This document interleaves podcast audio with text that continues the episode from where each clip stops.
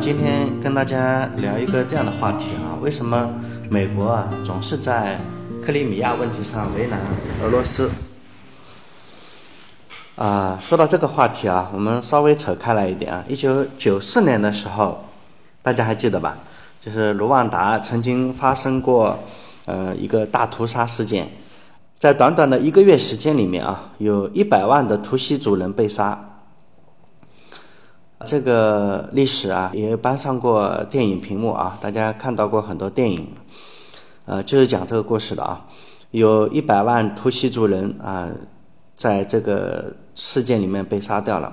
那如果没有人站出来制止的话，我估计现在的卢旺达已经没有图西族人了，基本上都被杀光了。那一九九零年的时候，这个我相信大家都还记得啊。一九九零年的八月二号。伊拉克出兵科威特，仅仅四十八个小时就吞并了科威特。如果没有人出兵把伊拉克军队赶走的话，那现在的科威特估计就是伊拉克的一个省。呃，换句话来说，如果二零一四年，呃，克里米亚公投入俄之后，所有的人都事不关己、高高挂起，那么。啊，现在的顿巴斯地区，现在的乌东地区，呃，应该不会是乌克兰的吧？如果二零零八年八月八号爆发的俄格五日战争没有谴责和警告的话，那么现在的第比利斯还是格鲁吉亚的首都吗？这个不好说，对吧？在一九年十二月十二号，俄罗斯总统普京在莫斯科举办了大型的记者招待会。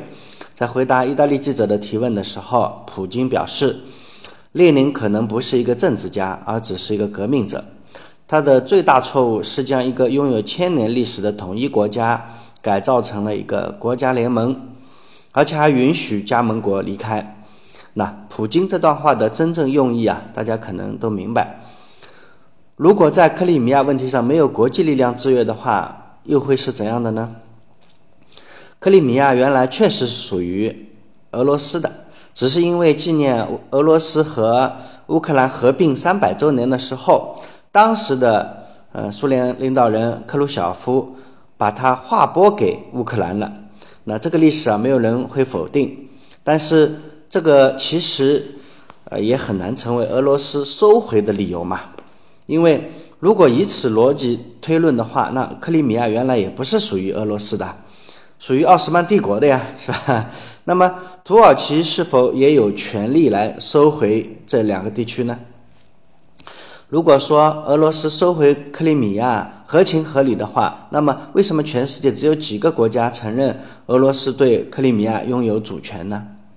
实际上，大部分国家之所以不愿意承认俄罗斯对克里米亚拥有主权，是因为大家都知道，呃，大家都不愿意助长这种风气嘛。因为在很多国家的领土上，都或多或少存在着这样的一个类似的问题。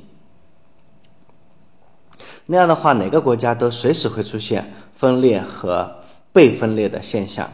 俄罗斯呃，之所以能够轻松的收回克里米亚。啊，乌克兰呢？呃，大家可以看到，它也只有动嘴的份儿，是吧？那是因为俄罗斯的军事太强大了。俄罗斯啊，在军事实力上是秒杀乌克兰的。乌克兰呃也不敢用呃武力来收回嘛。如果乌克兰头脑一发热要选择动武的话，估计乌克兰也就不是乌克兰了。嗯，基于这样的上述这种情况啊，国际社会就。嗯，很多呃有正义感的国家都不愿意视若无睹嘛，这种会助，这种肯定会助长俄罗斯这种弱肉强食的这种丛林规则嘛。这样呢，以后强国就随便欺负弱国，大国之间也会一言不合就动手。那遭难的当然就是普通的手无寸铁的老百姓嘛。老百姓是很很容易啊，就是被这些政客鼓动起来，呃，用这种所谓的什么爱国主义啊、民族情结啊，就被骚骚动起来，呃，然后受到损失的还是这些普通的民众。克里米亚在二零一四年公投入俄，美国为首的西方国家，特别是北约国家，就对俄罗斯进行了经济制裁和政治孤立。呃，换句话说，他们也只能用这种方式嘛，因为他们面对的是俄罗斯啊，呃，以前的苏联啊，这样的非常强大的国家。如果是呃伊拉克或者伊朗这样的国家，呃，他们可能会干脆用武力帮助乌克兰收回。呃，克里米亚，但是面对这么一个啊，这在全世界呃顶尖的这种武力国家，而且还拥有俄罗俄罗斯还拥有核武器啊，呃，他们一般也是不敢动武嘛，否则整个世界有可能会引起核大战啊。所以，美国为首的西方国家也是别无选择，他们只是采取呃经济封锁。用政治孤立和经济制裁的方式来为难俄罗斯，呃，其实也是以己之长攻彼之短。美国的盟友比较多嘛，所以政治孤立俄罗斯是可以实现的。美国的 GDP 现在是二十一万亿美金，俄罗斯只有一点五万亿美金啊，只有美国的呃十分之一不到。除了军工之外啊，在教育、科技、金融、贸易、市场这些领域里面，美国对俄罗斯都是具有碾压之势的，所以美国自然可以用经济制裁的方式来给俄罗斯添堵啊。从经济制裁的效果来看啊，已经四五年了，俄罗斯人其实心里是很清楚的。虽然俄罗斯的官方哈还嘴非常嘴硬哈，对俄罗斯的啊制裁啊。嗯，俄罗斯政府表示嗤之以鼻，民间啊甚至对美国的制裁是义愤填膺。但是不可否认的是，俄罗斯的经济啊确实是有了明显的滑坡。按照俄罗斯统计局长的话来说，呃，克里米亚问题导致美国为首的西方国家对俄罗斯进行制裁。在这四五年时间里啊，虽然呃俄罗斯用尽了浑身解数。呃，但他们的 GDP 也只是达到了百分之一的增长啊。随着俄罗斯在叙利亚战场、在顿巴斯地区、在委内瑞拉这些国际热点的问题上博弈成本啊逐渐加大，随着国内的国际民生啊要求水平的提高，啊，国内管理成本啊其实是大幅度的增加了。俄罗斯的财政状况已经日渐拮据。所以呢，俄罗斯已经出现了好多起啊，因为民生问题导致的民众抗议活动，这很明显削弱了俄罗斯政府的执政基础。美国的制裁啊，实际上让俄罗斯苦不堪言，只是因为这些政治家嘛，呃，面子所需，表现的若无其事。俄罗斯自己认为自己啊是一个欧洲国家，所以叶利钦和普京啊。呃，非常想融入欧洲体系。那由于俄罗斯是个能源国家，所以他更想通过融入欧美经贸体系的方式实现经济结构的转型。因为普京知道，俄罗斯如果想成为一个货真价实的超级强国，必须解决不合理的金融和经济结构。但是欧洲国家其实不怎么认可俄罗斯的欧洲国家身份。西方世界啊，其实也。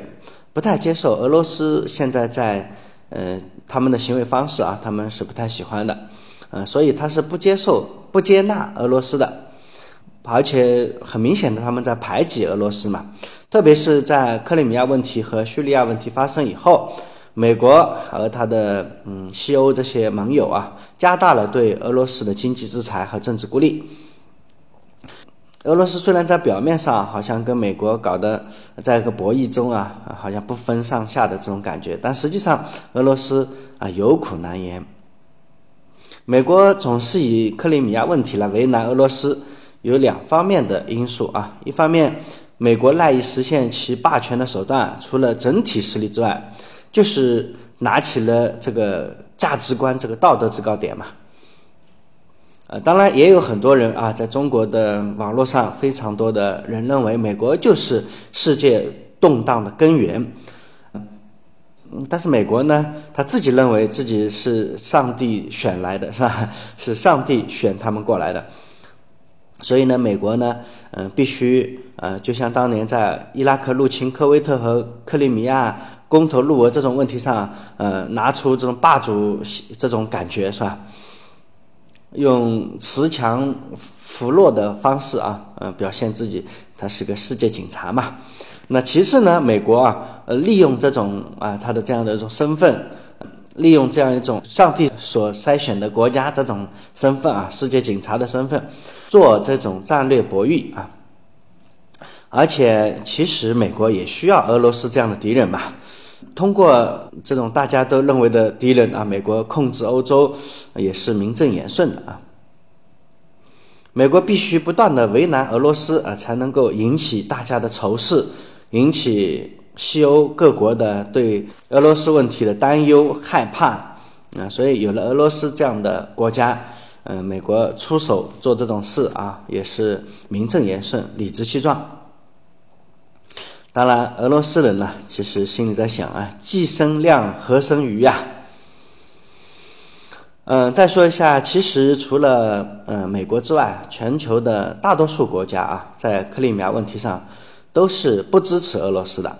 举个例子啊，在十二月九号联合国大会啊有一个投票，就是要让俄罗斯从克里米亚撤军，维持乌克兰主权和领土的完整啊，有六十多个国家都支持啊这个决议，只有十九个国家反对，剩余还有七十多个国家呢是弃权或者投票，就不表不表态。呃，可见真正支持俄罗斯的只有十八个国家啊。联合国有一百九十多个国家了，呃，这些国家占到全球总数不到百分之十，所以呢，美国人要为难俄罗斯啊，呃，肯定是俄罗斯做的这个事儿，呃，实际上大多数的国家是不太支持俄罗斯的啊，这就顺应了这样一句话，叫得道多助，失道寡助嘛。俄罗斯自己也要检讨自己在呃克里米亚问题上呃做了些什么，对吧？为什么这么多的国家都不喜欢？他这样这种行为，呃，不能把这个锅一股脑的推给美国或者呃西欧，是吧？更不能怪联合国支持。呃，如果说西方是利用克里米亚问题，呃，借着克里米亚问题来打压俄罗斯，那首先俄罗斯自己也是有错在先嘛，呃，不能呃就这样找借口啊。实际上，在二零一四年之前啊，呃，克里米亚危机之前啊，西方和俄国呃关系还是不错的，甚至俄罗斯都已经加入到了西方七国，嗯，让这个集齐都变成了集八了啊。这是在当时，欧美各国对俄罗斯的这样一种期望和肯定嘛。这西方七个经济体啊，它基本上代表了整个西方对全世界的态度。俄罗斯无论在经济体量和在对西方的话语权上，根本就没有办法跟你们相比啊！甚至于俄罗斯，还比不上澳大利亚、韩国这样的经济体啊。而美国把俄罗斯能拉到这个西方七国来，都已经是对俄罗斯非常尊重和非常认可了。克里米亚问题发生以后，吉巴就把俄罗斯开除了。嗯，显然，俄罗斯这种所作所为已经引起了全球的反感。嗯，当然，作为俄罗斯啊，普京这样的人啊，他是一个强权政治家，这也是他维护自己这种强势领导人这样一种呃现象啊，表面现象。嗯，他必须要这么做啊。